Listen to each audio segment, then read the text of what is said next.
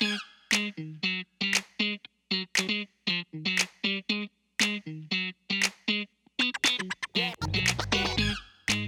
sejam muito bem-vindos a mais um episódio aqui do Podclass. Hoje é quarta-feira, é dia de episódio novo, gratuito e muito legal, né? Porque o episódio de hoje é diferente. Mas antes de mais nada, vamos lá. Eu sou o professor Helder. Eu sou o professor César. Eu sou a professora Fernanda. E eu sou o professor Alain. E juntos nós somos os ursinhos carinhosos? Não, nós não somos os ursinhos carinhosos.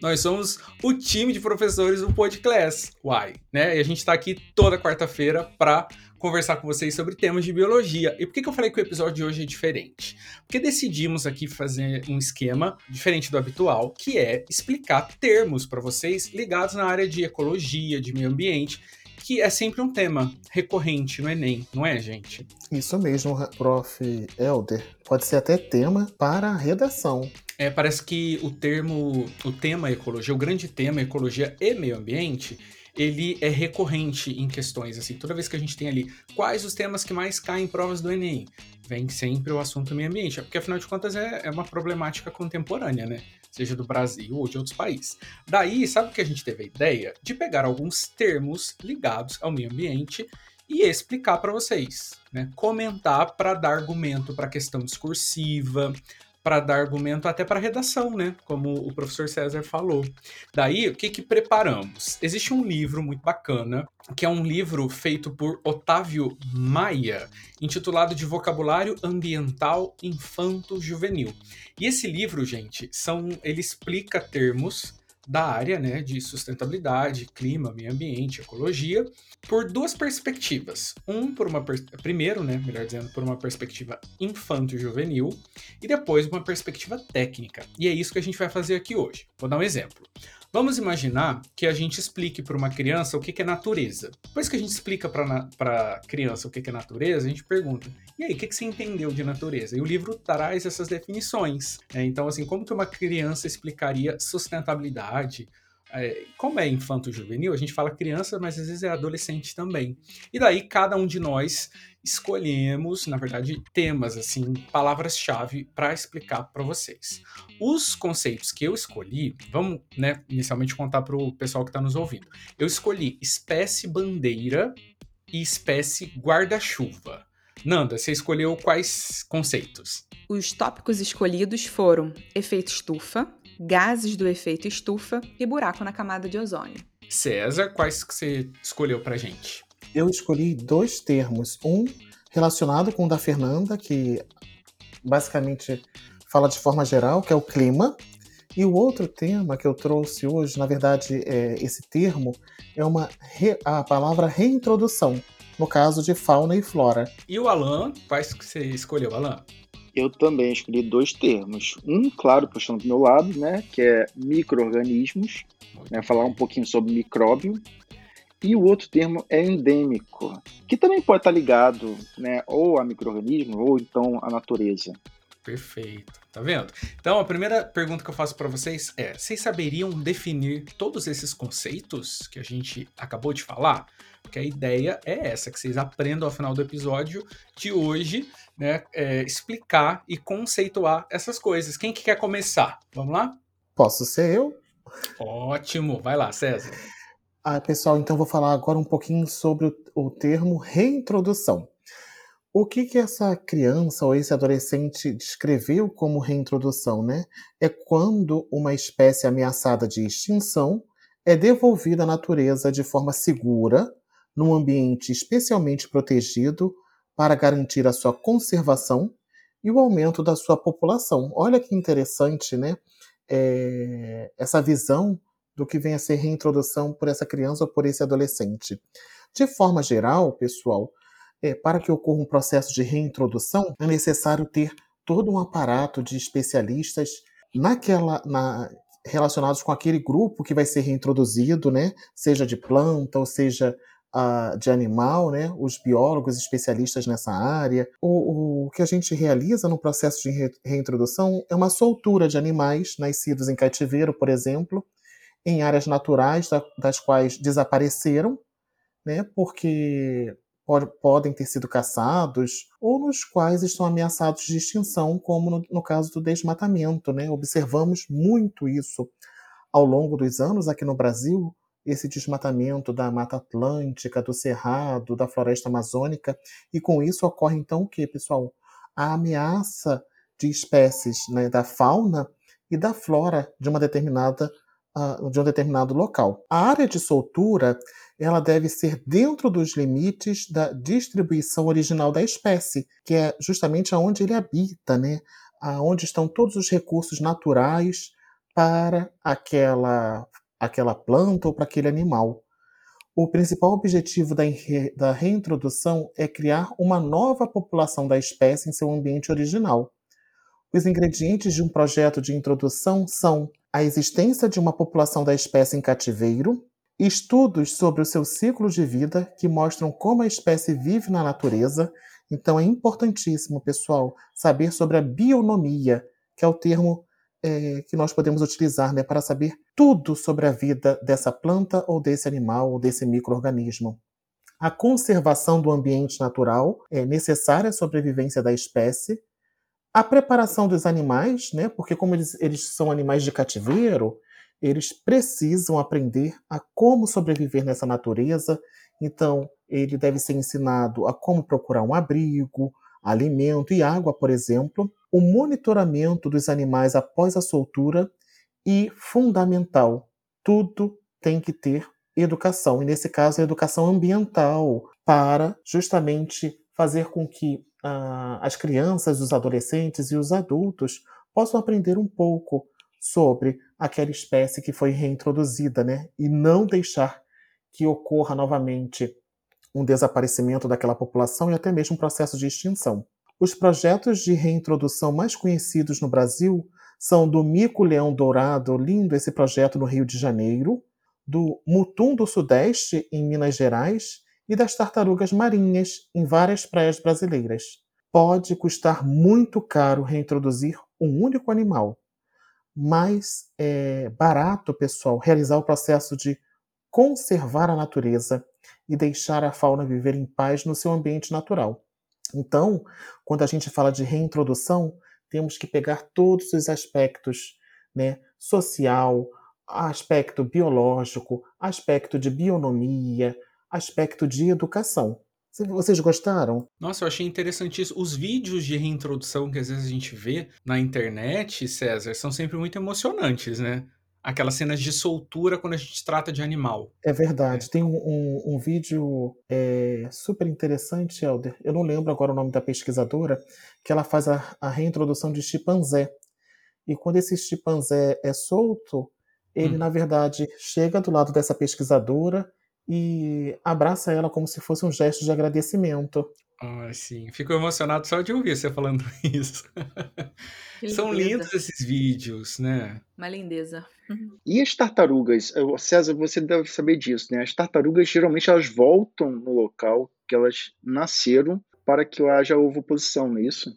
Ou não? É verdade, Alan. Elas têm uma memória, né? Uma é... memória é como bem mais uma memória afetiva, né? Voltar ao seu local de origem. Sim. É, e o Brasil tem muito, é, em relação às tartarugas, o Brasil tem o projeto Tamar, onde eles de, é, delimitam onde tem a ovoposição e colocam essas tartarugas então de volta ao mar e elas voltam para depois depositar os ovos. Sim, o Batuba, ao lado da minha cidade natal, Taubaté, tem muito projeto assim é, de educação ambiental e de reintrodução de animais também né? Ubatuba, que é uma cidade que fica na costa ali de São Paulo, né? Então, o próximo tema que eu trouxe, de forma bem geral, é falar sobre clima, né?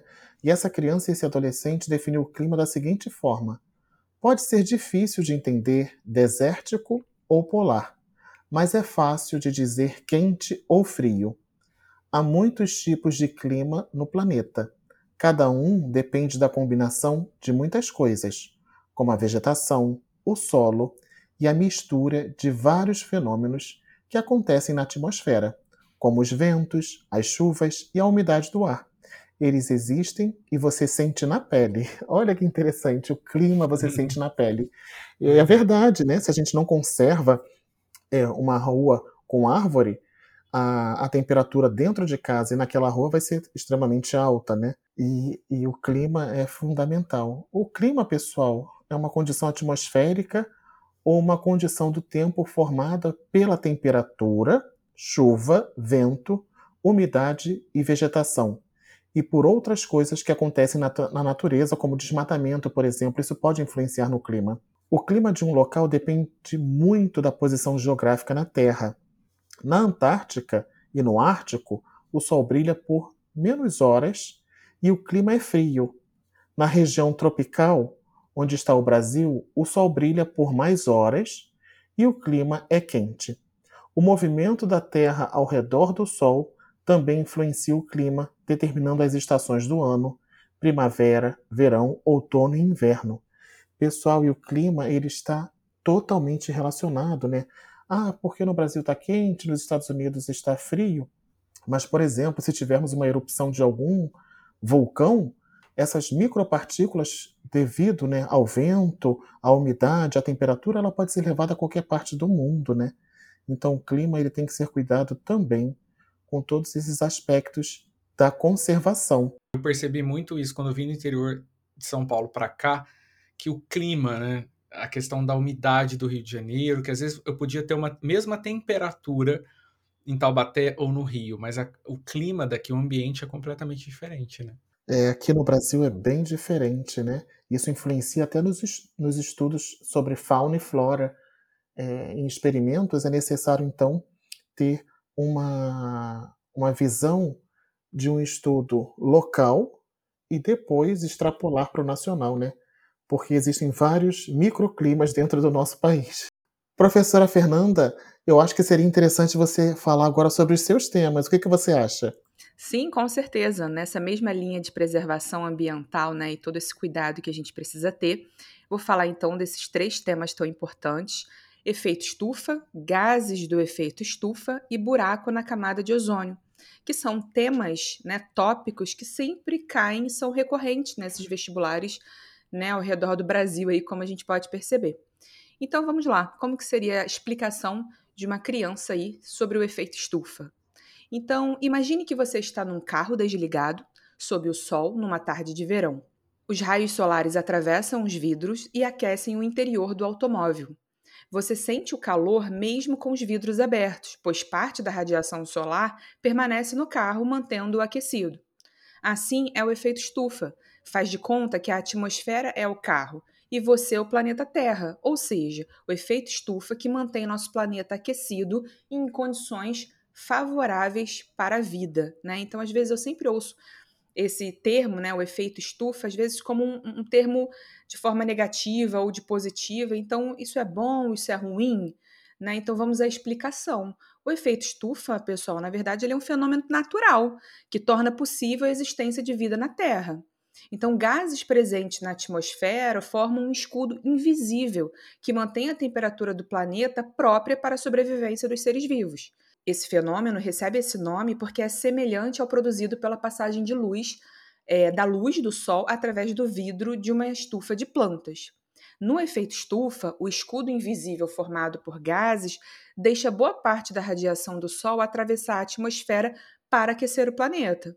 Às vezes, a radiação bate em alguma coisa, por exemplo, no mar, nas praias, na neve, no solo, em pedras, nas estradas ou nas casas e é refletida na forma de calor.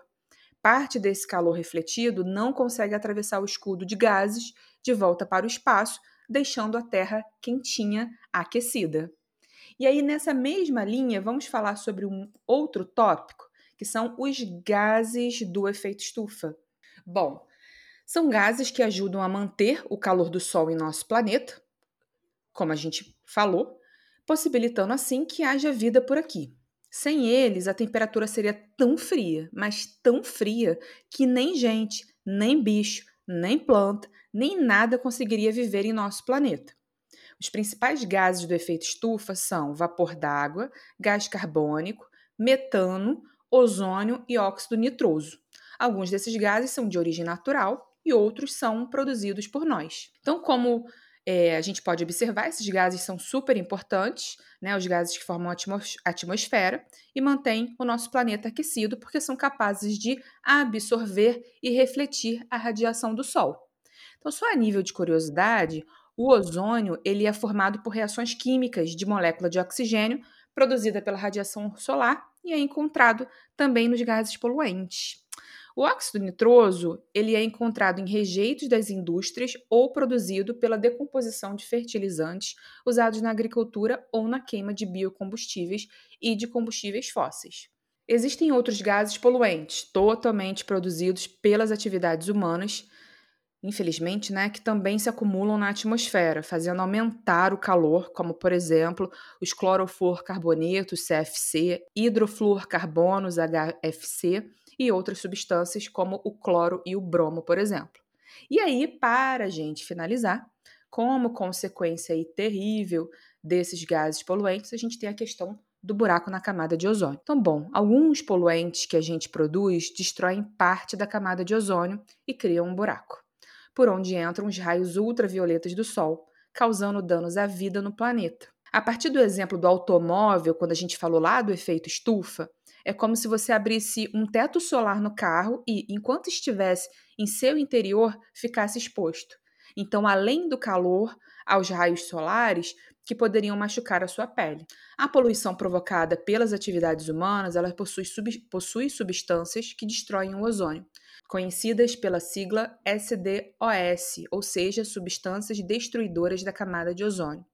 Essas substâncias também interferem nas mudanças climáticas glo globais. Reações químicas entre essas substâncias destruidoras da camada de ozônio e o ozônio diminuem a quantidade desse gás na atmosfera e, consequentemente, a espessura da camada formada por ele, ao ponto de causar buracos nela. E aí, gente, isso é muito ruim, porque, por exemplo, a rarefação da camada de ozônio traz prejuízos à humanidade, queimaduras, câncer de pele, catarata, alteração do sistema imunológico e ao meio ambiente. Então, vai reduzir colheitas e alteração da própria fotossíntese. Então, para tampar os buracos, é preciso reduzir a quantidade de poluição na atmosfera. Então, vamos ficar mais conscientes aí, não é, não, pessoal? Sim. Nossa, sabe uma vez eu vi uma informação, Fernanda, que o, muitos animais topo de cadeia, tipo águias, morrem naturalmente devido à catarata. Porque, assim, com a idade vai passando, as águias ficam com catarata, que é um fenômeno normal, né, pela exposição do ultravioleta, e daí elas passam a não enxergar tão bem na hora de caçar, né? Então existe uma associação aí. Imagina o, o buraco na camada de ozônio deixando passar muito mais ultravioleta, o quanto não impacta para a vida animal. Porque a gente pode usar, tipo, um óculos com proteção ultravioleta, né? Os animais não podem, então isso acaba afetando muito a vida natural em várias dinâmicas, né? Ah, exatamente, muito bom esse ponto, Helder, que você tá, está abordando, porque né, nós seres humanos, seres humanos podemos ter os recursos da cirurgia, do óculos, como você falou, e o quanto isso impacta a curto e a longo prazo, né? Para os animais. Sim. Olha, pessoal, sabe que eu me lembra tudo isso que a Fernanda falou? O Brasil, ele está bem relacionado com essa área de proteção, né? A gente teve um evento gigantesco aqui em 92, o Eco 92, ou Cúpula da Terra, que ficou conhecida como Rio 92, onde países uh, de vários continentes assinaram acordos para tentar diminuir justamente essa, esse envio de gases para a atmosfera, né? Porque acaba tendo uma correlação também com é, cadeia produtiva, consumo, né, indústria, o quanto essas indústrias acabam emitindo esses gases. Então, acho que o comprometimento é por país mesmo, né? Eu acho que a Eco 92 discutiu muito bem isso. E já que estamos falando de meio ambiente, né? Essas espécies que sofrem, como que a gente chama a atenção da população para isso? Acho que os meus termos dialogam muito nessa vertente, de como que a gente é, chama atenção para a preservação ou de uma área ou de uma causa ambiental. Como é que a gente faz o povo acordar para a questão ambiental. Né? Então, são dois termos que são confundidos muitas vezes, são distintos e é importante que a gente aprenda. O primeiro deles se chama espécie bandeira e o segundo se chama espécie guarda-chuva. Qual a importância desses termos? Então, vou começar. A criança aqui, inclusive, gente, que engraçado essas definições que adorei do carro da Fernanda, né? Foi muito legal. A minha criança aqui, ela define espécie bandeira como? Vamos lá. É quando se escolhe um animal como símbolo de uma causa ambiental, que geralmente tem a ver com a conservação da espécie a que pertence. O Tatu Bola foi escolhido como mascote da Copa do Mundo de Futebol de 2014, Dessa forma, chamamos atenção para a conservação do tatu bola. Bonitinho, né? E a definição técnica, vou ler em seguida e comentar com vocês. É, a espécie bandeira né, é uma espécie carismática, usada para chamar a atenção das pessoas sobre a importância da conservação. As pessoas gostam tanto da espécie bandeira que ficam felizes em contribuir com dinheiro para ajudar a sua conservação.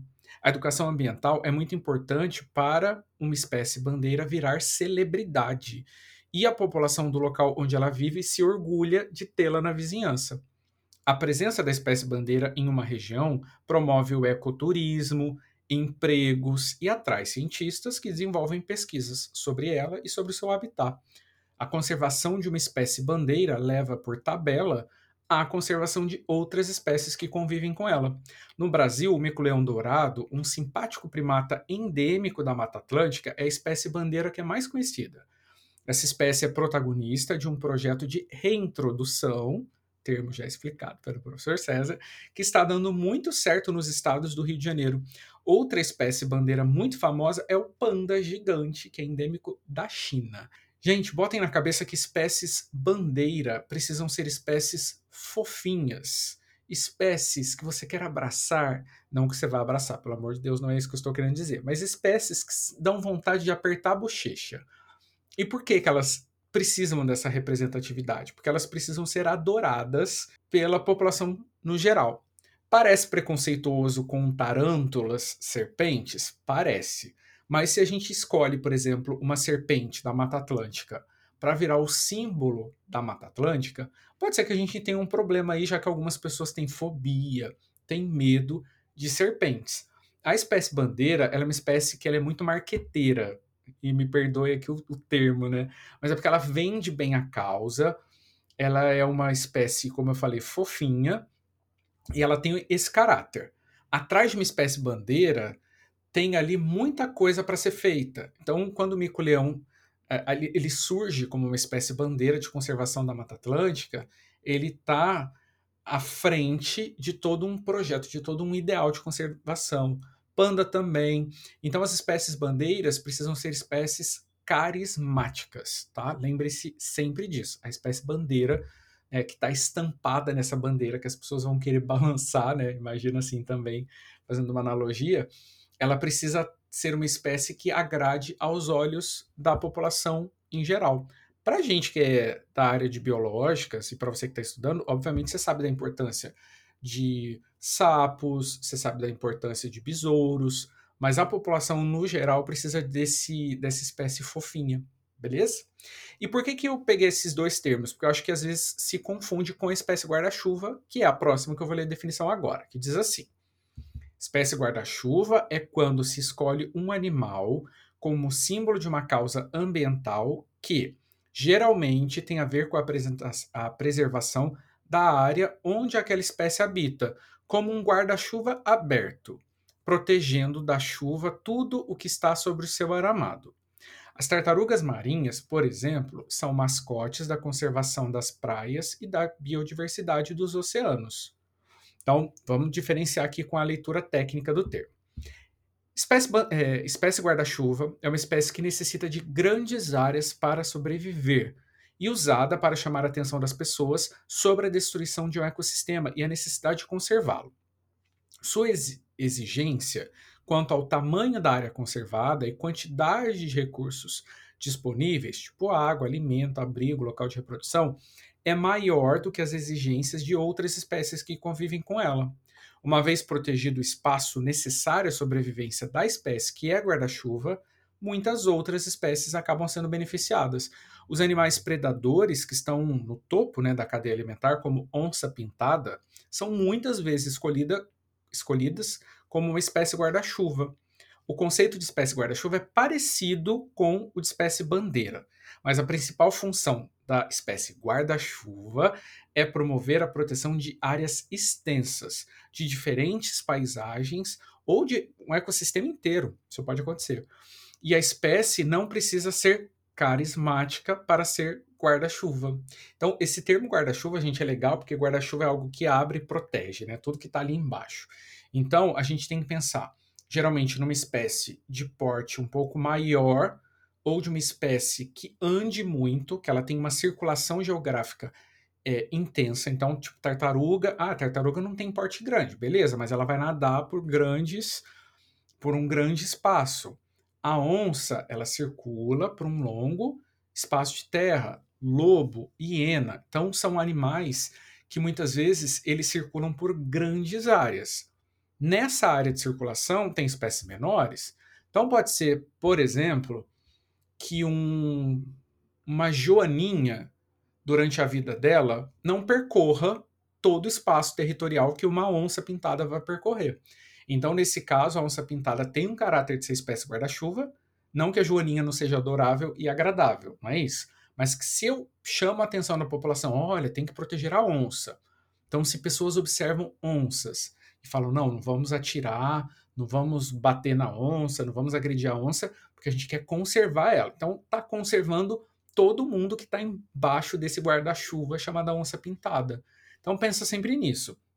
A espécie bandeira é obrigatoriamente uma espécie que é carismática, é uma espécie instagramável, vamos dizer assim, né? É aquela espécie que vai ter, sabe, adesivo, que vai ter figurinha, que vai aparecer o um mascote, é esse caráter. Já a espécie guarda-chuva precisa geralmente cobrir grandes áreas geográficas, está mais ligado à quantidade territorial de espaço percorrido, tá bom? E é essa minha colaboração. Alanzinho, meu querido, o que, é que você trouxe aí? Muito bem, Helder. Então vamos lá. O que eu trouxe, vou começar falando então de microorganismo, ou seja, micróbio. Né? Para uma criança, eu diria que é um bichinho bem pequenininho que a gente não consegue ver. é engraçado isso porque é, eu lembro na época de faculdade, bom, vocês sabem, né? Eu, eu sou dentista, eu fui, é, eu fiz odontologia. E na época de faculdade, eu lembro meu sobrinho, para escovar os dentes, é, uma coisa, uma tática que eu usava para ele era o seguinte: eu falava, Pedro, vem cá, vamos escovar os dentes. Ele não queria, não queria. Aí eu falei, mas tem bicho? Aí ele ficava assim, bicho? Sabe? Ele ficava todo assustado. Eu falei, tem bicho, tem bicho, deixa, deixa o tio escovar. Aí ele deixava, porque estava assustado, porque era bicho, entendeu? Eu falava, é, você não consegue ver, tem bicho. Então, assim, para uma criança, eu geralmente falo isso. Ó, é um bichinho bem pequenininho que a gente não consegue ver. Mas por isso que a gente tem que escovar os dentes, por exemplo.